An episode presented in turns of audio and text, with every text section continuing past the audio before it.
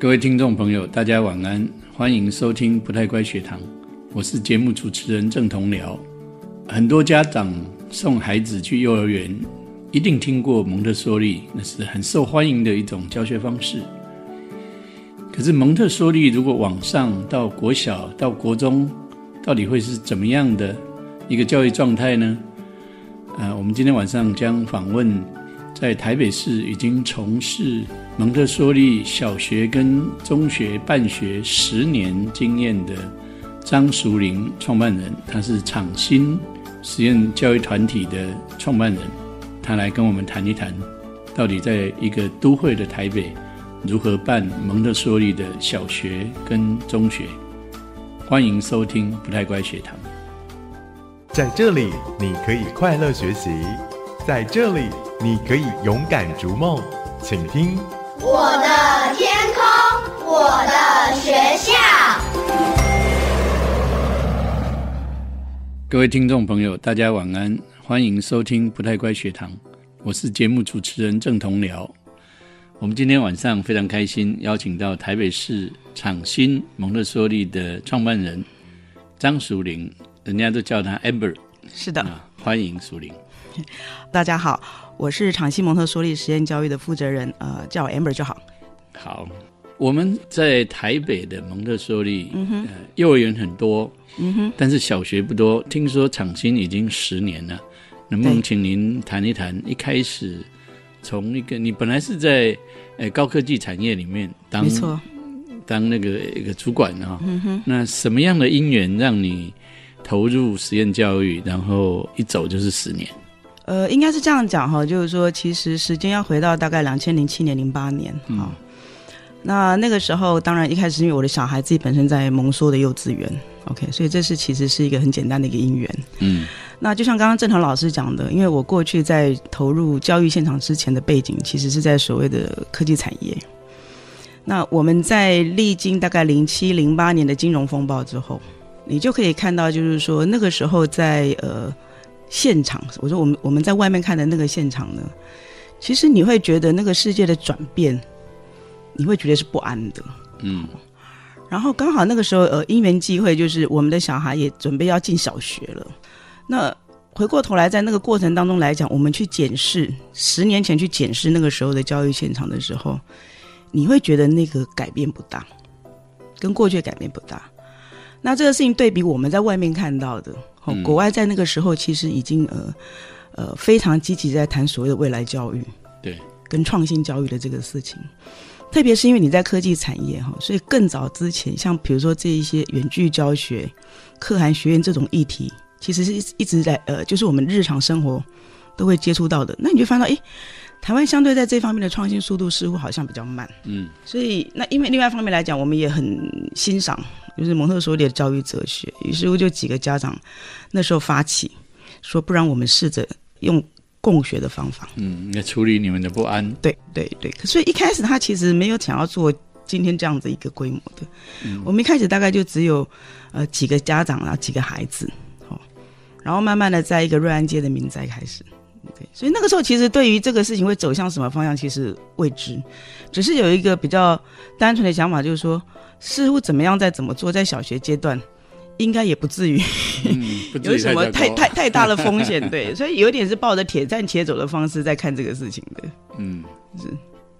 所以一开始你们申请的是个别自学吗？在零七零八年的时候，事实上，呃，团体自学的法令还没有出来。对对。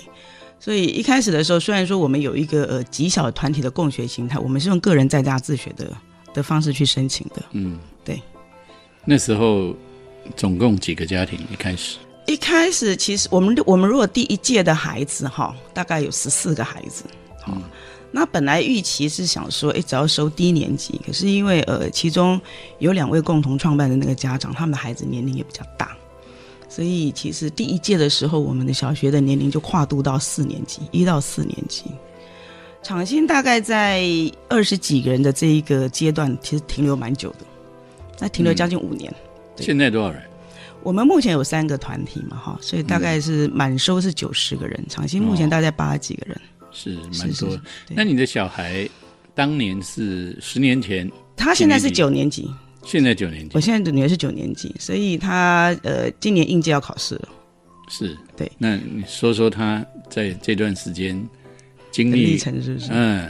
你看她什么改变？其实这件事情还蛮妙的哈，就是我的小孩其实是没有进过体制内，好，然后我在二零一一年我们延伸到中学，其实很大的原因也是为了自己的这个孩子。我觉得这中间哈，我觉得蒙氏教育是个非常有有趣的地方是，他对孩子的很多改变哈，其实你是没有办法在 daily 的那个过程当中去看到他很明显的转变的他。事实上是个浸润式的教育，对，就孩子你要浸润很久之后上来讲啊，你就会发现到就是说，他一开始最先的改变，当然就是在他的独立的生活能力。所以厂新一般的孩子里面来讲呢，他们都有非常好的自主生活能力。这个自主生活能力的展现在于，就是说他们能够有很好独立行动的能力，照料自己生活的能力。那慢慢慢慢的，这个事情会延伸到他对课业管理，他对学习嗯上面的定见。嗯所以我自己在看我自己这个小孩的这个历程当中上来讲，他其实是一个不太让我们操心的孩子。虽然说在这个过程当中上来讲，呃，一般实验教育通常不会像体制内有这么多你知道例行性的这种功课考试，所以他这一路上来他也没有受过这样子的呃这种模式的学习。可是我看他到今年哈，因为我们目前对高中的实验教育还在做一个观察。所以我其实还蛮鼓励他今年去参与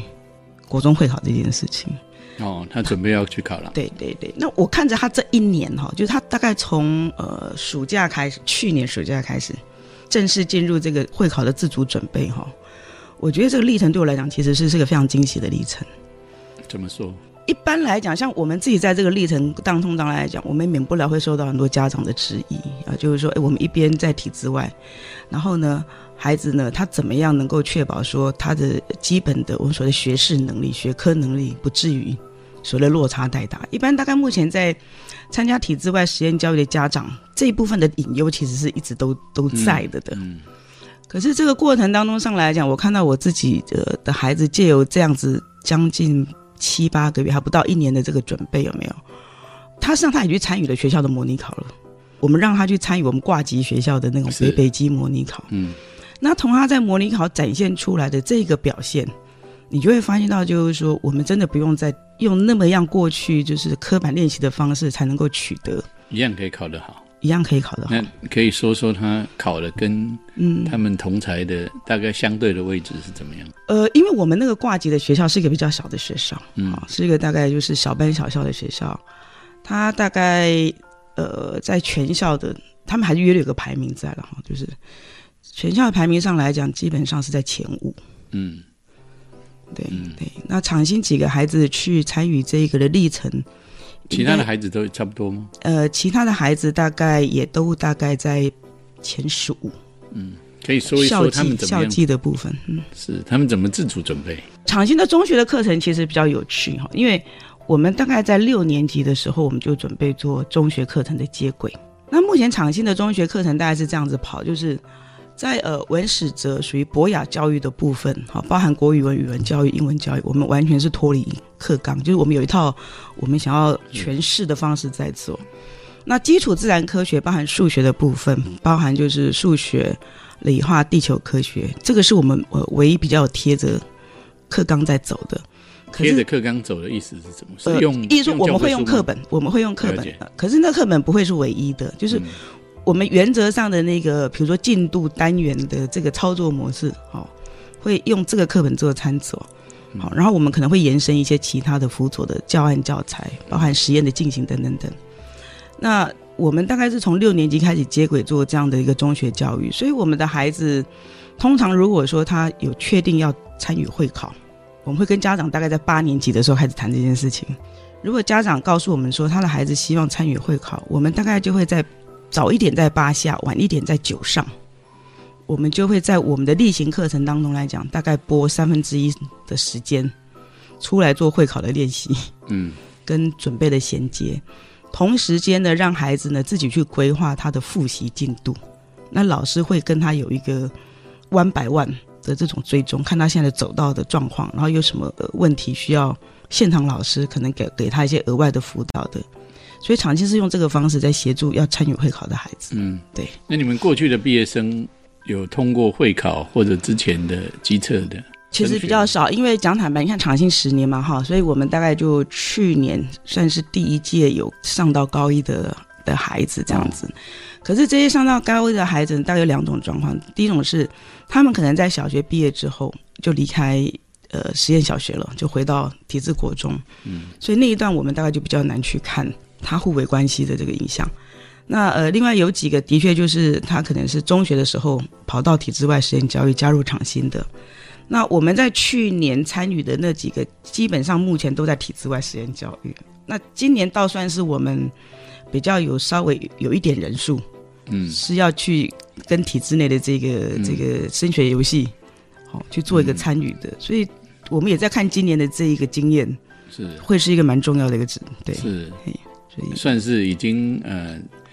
自己走自己的路一段时间，然后回到跟主流的体系。里面这些毕业生做去做一个，应该这样讲，就是说，其实我我们一直相信哈，今天不管体制内或体制外，你不管走哪一套实验教育计划，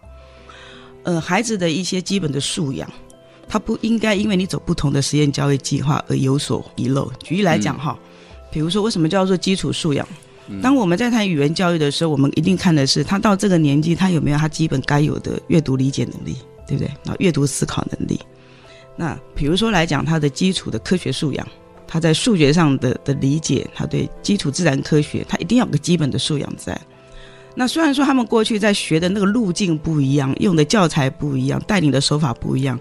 可是回归到一个我们坐下来在谈的过程当中来，你应该还是要能够检视的出来，嗯，这个孩子在各个领域里面，他大概到达一个什么样基础素养的程度。那我觉得这几年来讲哈，我我我个人在看国中会考这件事情，我觉得我们会考的题目上是有进步的。嗯，叫活。对对对，就是说比起我们以前想象哈，就是说以大量记忆背诵为主的这种东西呢，基本上在目前各个领域的考科上面来讲，其实我做我觉得教育当局还是做了非常非常大的努力。嗯，他越来越接近做同整、独立思考、判断，然后几乎是靠阅读理解。是。对，我去年看的那个会考题目，觉得还蛮可怕的。他他有一些国语文的题目，对国语文的题目，他还是有几，还是有一小部分，他还是有一些是在，他是要你去猜出题者要你答什么题，而不是就你自己是不是有怎么样的独立思考能力。他大概令人担心。大概国语文目前大概有几个方向，我们看到第一个，他还是有一些哈，是我们大家觉得比较。不是这么觉得 OK 的部分是在，他可能在传统的形音义上，字形字音字义上来讲哈，还是有一些我们觉得过于刁钻的琢磨。第二个就是说，他真正在考阅读理解的这个部分哈，这个牵涉到我们前一段时间在谈的文言文之争。嗯，就是在所谓阅读理解部分上来讲呢，还是有很大的一个部分是压在文言文的那个那个。那文言文很多时候的情境。其实对现在这个国中生的孩子来讲，嗯，有点遥远，是脱离的。好，那我们先不谈会考，我们回到场新，可不可以跟我们介绍一下场新的一天呢？嗯，大概孩子是怎么样学习的？呃，如果我们是小学的孩子进来的话呢，他们大概约略会在八点半左右就进教室，进教室之后上来讲，他们大概会有个半个小时，大概是个自主阅读。的时间读什么都可以，都什么都可以。对，那通常有时候老师会利用这个时间呢，跟他们做一些班级共同事情的宣导，或者是老师有时候呢也会利用这个时间呢带他们读一个特定的的作品。蒙特梭利是混龄的，混龄混龄。我们是我们目前两个教室混龄方式是一到三年级，另外一个教室三到五年级混龄。然后八点半之后来讲，到到整个上午。都会是所谓的蒙氏工作时间，意思就是说，在这个时段里头来讲呢，同一个教室里头，不同年龄的孩子，他会做着不同科目的学习。嗯，老师在这中间呢，其实会去游走，哦，看看孩子在个别学习上来讲有没有需要特别。一个班大概多少人？目前大概呃，以我们第一个教室一到三年级，目前是三十个。三十个人。就一个老师，我们的老师现在比较多，我们大概通常是一个主教配两个助教老师在，一个主教配两个助教，这些人就游走在这些三十个孩子中间，对对。然后我们中间还有穿插像国语文老师，好会在里面进行国语文的小组或个人的教学，嗯，所以场新早上的现场大概至少会有四个老师在现场，对。嗯然后到中午大概就是在学校用餐，他们会有一个公园的时间去玩耍。下午呢，呃，有时候还是会持续进行蒙氏的课程，有些时候呢，我们就会去参与一些，呃，传统蒙氏比较 cover 不到的，像是一些艺术、体能活动，或者是一些呃木工跟手作有关的活动。所以这大概是场新大概一天的一个一个状态。嗯，是，那你你刚刚说上午他们孩子嗯就是分别在学习啊，是是那是。每一个人的进度不一样，这些进度是怎么定出来的？其实哈，我们在每个学期初的时候，呃，我们都会跟家长做一个起初的亲师会。在那个亲师会过程当中上来讲，老师其实就会很快告诉家长这学期的学习进度是什么，然后我们会带着孩子尽可能朝向这个目标去做。只不过就是说他的个别进度跟他时间的安排，孩子每天是有他自己弹性的。嗯，对。所以学期开始的时候，是老师先算是提议一个进度的可能性，然后再跟孩子、家长一起讨论。应该是说我们在每个期初的时候，其实，在每个年龄段，我们还是有一个怎么讲学习指标，想要去去做一个规划的。比如说一年级孩子应该做到什么能力，对，那我们就会照着这个方式去驱动孩子往这方面靠近。好，对刚刚我们提到课程规划啊，怎么样给孩子目标？那你们厂新这边是在整个课程的规划是如何来导引孩子他们做个别化的学习？呃，应该是这样讲哈，就是说，其实呃，蒙特梭利本身在小学的课程架构，嗯它本来就是一个非常完整的架构。嗯好、那在各个领域里面来讲呢，呃，厂新的老师基本上都是受过正统蒙氏训练的老师，所以呢，他们本身非常非常的娴熟。呃，蒙特梭利这个各个领我们所谓的 Album 里面的这一些，呃，有点像是我们如果用国立编管的概念来讲，那个课纲的规划。那当然，在那个课纲的规划当中上来讲呢，其实呢是约略有一些所谓的各个年龄该达到的一些基础学习的指标。好，那当然这个东西的落差会非常的大，因为大部分的孩子哈，他在呈现他的学习能力的时候，他不太可能是每个领域是是是齐头的。对，所以呢，老师通常只是说，在那个框架里头上来讲哈，我们会给家长一个 roughly idea，就是说，一般来讲，正常来讲，一到三年级的孩子，他应该在每个领域，他应该要学到什么样的东西。嗯，好，可是至于每个孩子推进这个所谓的学习进度的快跟慢、深或浅，那个事情呢，基本上有非常非常高的的弹性，是依照孩子个人的的状况。所以你会在蒙氏教学，你会常常看到一个状况是这样，就是说，可能某一个孩子他会特别在某一个领域，他会反复不断，他如果有兴趣的话，反复不断的做一些深入深化的学习。那如果碰到这种状况的时候，老师一方面要支持，好支援他这种可能往下延伸的这个需求的这这个这个教案教材。那另外一方面呢，我们也会试着去导引这个孩子，要去兼顾不要偏食。其他领域的。嗯，可是有的时候，这个的确要看孩子的的的特质有关。那我们通常会在每个学期末的时候，我们会给家长一个清楚的直性的报告，告诉这个每个家长就是说，呃，每个孩子在他的每个领域，他到底学到哪一些东西？嗯那他在每个领域里面，他表现的兴趣或者是他展现的一些特质在哪里？嗯，所以我觉得这是因为我们社会本身蒙氏本身就有一套非常非常完整的课纲在，那差别在于就是说老师的娴熟与否，跟对孩子的观察了解，他怎么去让这个事情发挥到最好的一个学习的成效。对那样的课纲，我们如何确定一定适合当下孩子未来发展的需要？应该这样讲哈，蒙氏如果你去看他小学的那个东西哈，他谈的那个东西其实是是非常，我应该这样讲，非常 fundamental 的。嗯，非常基础性。它是非常基础性的那个东西，它跟我们在想象说马上这么快进入那种专业分化的那种的，其实是不一样。在小学阶段呢，他最重要的事情其实是引领兴趣，嗯，引领兴趣。它最重要其实在做兴趣的引导。它所有领域的的教学其实都是为了从这个出发，所以你会在蒙特梭利里面常常你会听到一件事情，就是我们会说会用讲哦，就是呃 story first 嗯，故事先讲对嗯 then study。嗯，然后再学习。对所以你去看哦、蒙特梭利因为这么讲究用故事去引导孩子的学习兴趣，所以如果所有去做呃蒙特梭利小学这个师培的老师，他们大概就会知道，蒙氏用所谓的五大主轴故事，嗯好、从巨观到微观的，把我们现在习惯的这一些学科领域呢，统整到这个五大主轴故事里面去。所以让孩子在这个学习的过程当中上来讲哈，他在我们所谓的科目跟科目或领域跟领域中间没有，他在同整的时候其实是非常有脉络。我举个例子来讲哈，比如说摩斯在讲第一大主轴故事，我们在谈宇宙地球的呃宇宙的形成。当你在对一个一个孩一个一年级的孩子在讲宇宙的形成的时候，你是不是直接丢一个我们现在想象的天文那样的知识架构给他？因为那个东西太难太抽象。对，所以通常在那种小学教室里面来讲，我们会去演绎，我们会去展演，带孩子去想象宇宙一开始多么的黑，多么的冷，然后，所以我们我们会把整个教室用整个黑幕照掉，嗯让孩子蒙眼，嗯。好，然后去找很多的冰块，让孩子去感受那个很冰的那个状态，然后告诉孩子，宇宙比这个状况可能还更冰一万倍、嗯。一千万倍，嗯。啊，从那样的方式去引导孩子对整个宇宙形成的这种想象，然后它在中间慢慢慢慢的，你就会拉回到整个地球起源，对不对？地球的形成，所以很自然，在你要谈地球形成的时候来讲，你一定就会带进所谓的哈、天文、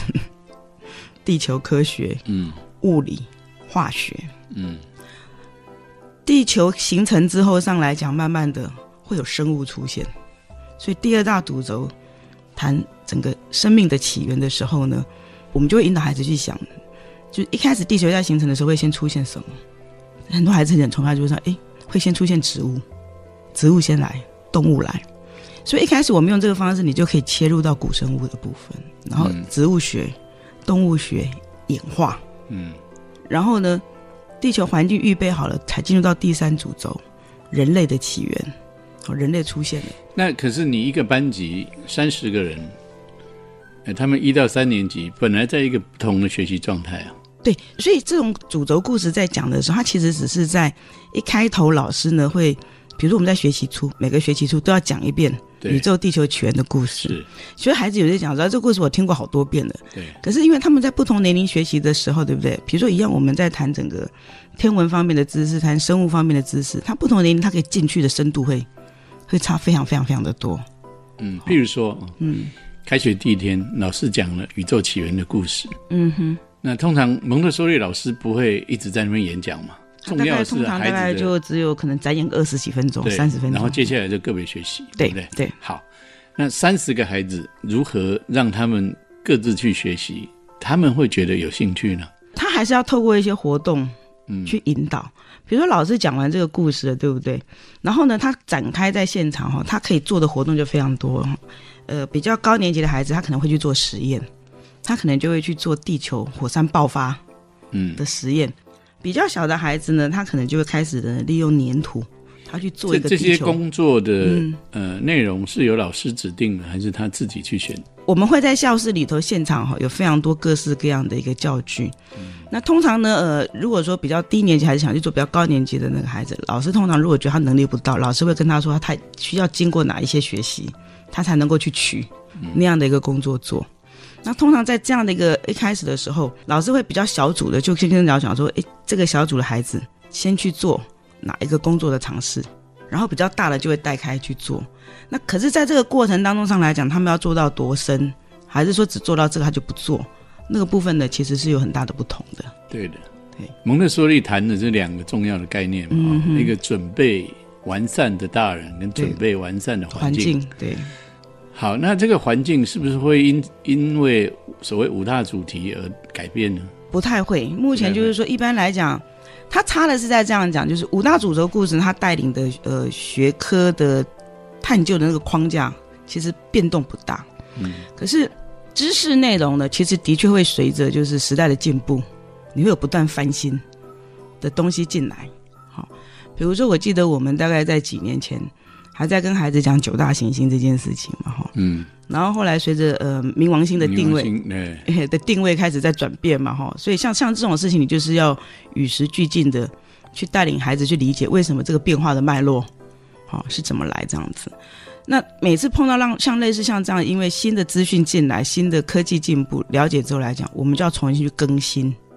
部分的教材教案。那那个部分更新的教材教案能力，其实就是要看老师的经验。哦，所以老师很有很有经验，老师他就会知道说怎么样去制作这些东西。所以蒙氏老师比较大的一个 effort，通常是在这一段自主开发，要支持孩子学习的这个这个教材教案。那这个东西其实很难有一个统一，一定怎么样做的架构。对，嗯，可是蒙特梭利不是教具也都有很齐备，对不对？呃对国外特别是国外进口的，一般人可能看到蒙氏的时候，对有印象大概就是这些教具。那这些教具可能又以数学或几何的教具居多。可是我举例来讲，好像我如果我们在做一些语文功课好了，不管是英文的语文功课，或者是呃我们回到台湾来的国语的语文功课，它这一些关于基本字形，好 phonics 英文的所谓 phonics 的这一些呢，其实它没有办法是透过呃固定的教具来，通常都要都要靠老师去融会贯通蒙氏的教学精神之后，就现场的需求去开发那样的教具教材。嗯，所以举例来讲，像我们在中文对不对？我们有所谓的笔顺练习卡，像这种东西你就不可能 哦，是在蒙氏的教具头去发展的，或者是说我们在做一些形音义的接龙组合，哦，让孩子去理解，呃，在个句子里头哦的这些主客语的这个关系的时候，它也不会是一个标准的蒙氏工具嗯可以去提供的。，amber 你自己有下去当老师吗？我自己没有，自己没有，是所以你一直在做一个行政支持。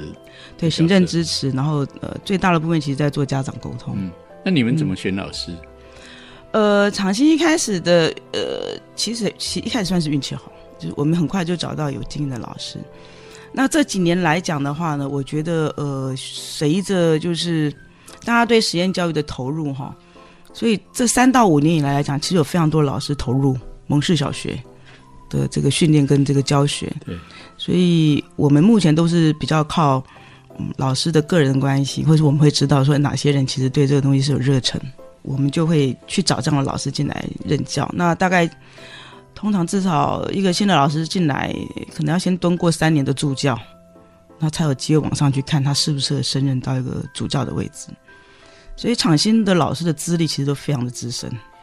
对，目前要找老师没什么困难。这几年会比较容易一点。对我觉得我们在前五年的时候其实非常的困难，这是为什么？厂新从第一个教室走到第二个教室，基本上花了五年时间。哦，对，卡在师资。那也很高兴知道，就是说像郑腾老师你们这边也开始在对所谓的实验教育做很多师资人才的培训。那我觉得这个事情的确对实验教育现场来讲是一个莫大的益处。嗯，是好。那我们刚刚谈了一些课程的问题啊。嗯哼。那现在是不是你请您谈一谈现在的孩子？你说有八十几个。嗯哼。那你们的空间是在民生社区的对，民什么样的地方？在民宅里面。。对对对，三间教室，四间教室。四间教室。是是是。那孩子一般每天他们从哪边来？然后每天到室外活动的机会怎么样？因为听起来在民宅里面不太有空间，怎么处理这个问题？这的确是呃一般人对厂新很大的一个好奇的地方哈、厂新目前呢，呃一到九年级呢，我们总共用了四个教室去支持这八十几个孩子。那这四个教室呢，大概呃约略就散在所谓泛民生社区这样的一个街廓里头。哦，所以我们常常在笑说，我们自己本身是所谓的宅在社区的一个实验教育。那我们一开始其实是是不是呃是没有什么太大的选择哦，选择用民宅这样的空间做实验教育。可是这个事情呢，无心插柳呢，让我们发现就是说，当我们呢进入到一个社区跟社区做共生共活的时候，哈，其实那个东西提供给孩子对在地跟生活感的那个感受呢，其实呢是远远强于、强烈于我们一般可以想象的那种有围墙学校，哦这样子的差别。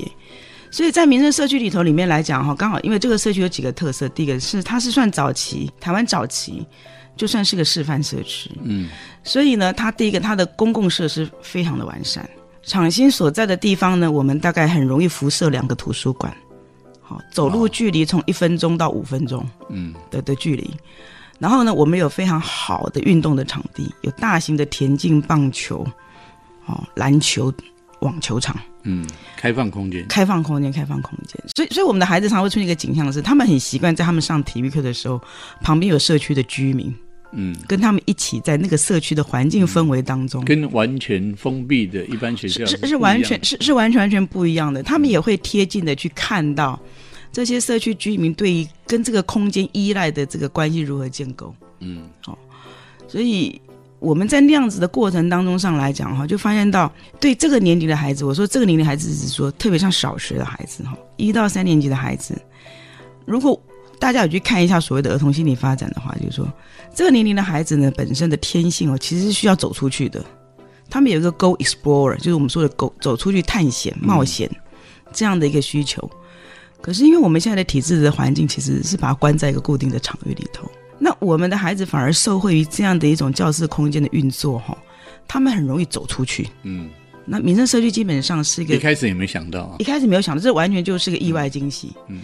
那我们也因为这样子开始，在去年开始想要跟这个社区做更深、更紧密的一个关于书写、记录、呃活动嗯，开始这样的结合，已经在规划了，已经在做，就是我们已经有一些访谈在做，也带着孩子开始要从事这些比较属于像社区自书写，嗯，让他们理解就是什么叫做在地文化跟在地生活。所以我觉得这个事情，呃，对孩子在生活感的强化是有莫大注意的，嗯，无心插柳。无心插柳，完全无心插柳。对对，啊，所以在这个呃插柳种植，呃办学确实是像嗯，在种植啊，呃十年树木，百年树人。十年来，你呃回顾一下，碰到哪些辛苦？其实我觉得最辛苦的地方到，除了说一般办学你想象得到了哈，可能就是老师的这一些呃寻找。我觉得倒也不见得是用辛苦两个字，应该是说我们一直以来比较有启发性的思考呢，应该是跟家长的互动。对启发式的思考，这你这个说法蛮有意思的，应该是这样讲，就是蛮有挑战性的。这个挑战性，其实背后后来其实都带出来我们厂新这几年来哈，其实深化我们自己对教育层面的思考。嗯，对虽然说大家可能会有一个比较扁平的想象，而认为说走进实验教育的家长，基本上而对于整个教育价值的取向，应该是已经有一个先认定好的价值取向，所以他才来寻觅，嗯好、符合他的实验教育团体。可是我们在现场的经验，事实上不是这个样子。未必。未必，未必。就是说，很多的家长呢，事实上是进了实验教育之后，才开始要理解教育对他的、对他们的意义跟价值是什么。嗯所以这中间呢，呃，我们会从就是说，只是帮孩子选择一个学校，到变成是帮孩子选择一个生活环境，到最后呢，他事实上会回去冲击家长自己的价值、价值认定。所以这十年来讲，我会觉得用所谓的比较辛苦，或者说我们比较花时间力气的地方，其实是不断的跟不同的家长，在这个价值取向上来讲去做沟通。嗯我自己个人早期在做参与实验教育的时候，我们都会觉得说啊，我们要找共识比较高的家长嗯进来参与。可是我后来慢慢慢慢在这几年来的感觉，我会觉得说，其实教育取向这件事情不见得一定要那么样的单一，嗯你才能够让这个团体能够存在。就是我我们现在反而是比较可以去欣赏哈，或者说比较可以去理解，就是不同教育价值的家长，他怎么样在这样的一个框架里头，就我们在一个这样的环境里头来讲，去追一个大的目标，而不是说在太细节上来讲哈，去要求彼此在教养上面对，做一个趋同性，嫌你说这个不够蒙特梭利。对，或者是之类的。那嗯到底什么叫蒙特梭利或不蒙特梭利？我觉得这事情值得思考。我常常在讲的就是说，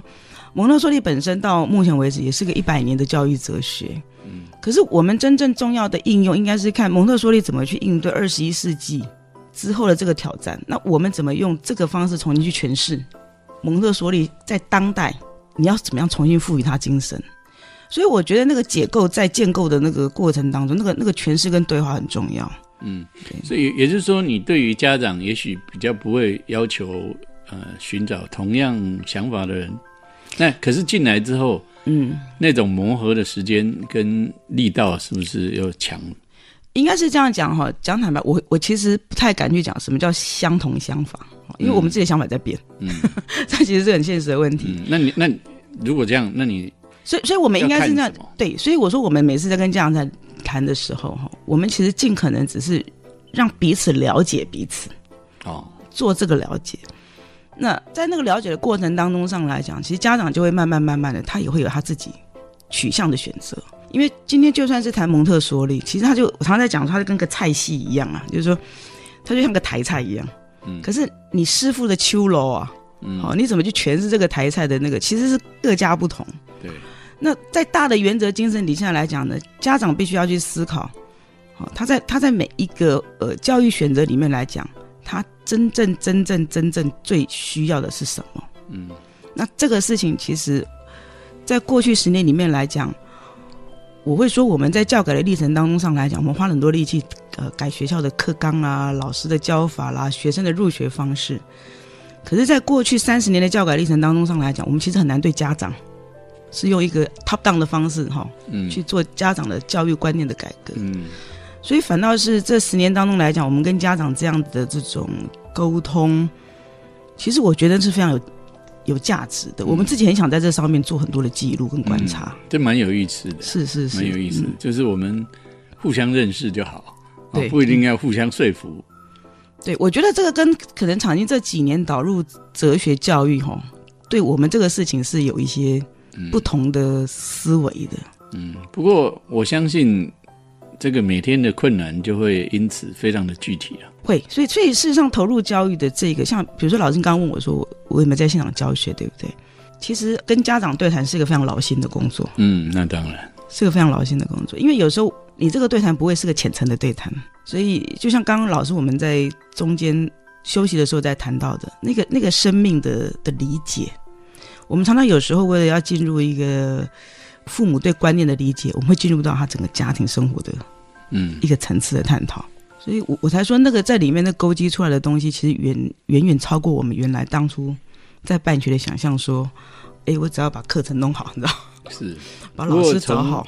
对，二十几个人到现在八十几个人可以稳定，嗯，那么显然这个家长沟通的工作应该还是可以的啊、否则这件事情就不太可能，因为因为实验教育就是家长用脚投票，应该就是我们很努力在做了。对，那这中间免不了哦，还是有一些就是可能。我常常跟家长讲说，我我们祝福家长所有的选择。那我觉得这也是目前实验教育好的地方。嗯，现在实验教育的确够多，够多，他可以随时选择别的。对对，我觉得早期这些家长来讲，其实还就是大家的选择性局限性会比较高，嗯，所以那个家长因为选择性少哈，带出来的那个焦虑其实都还蛮严重。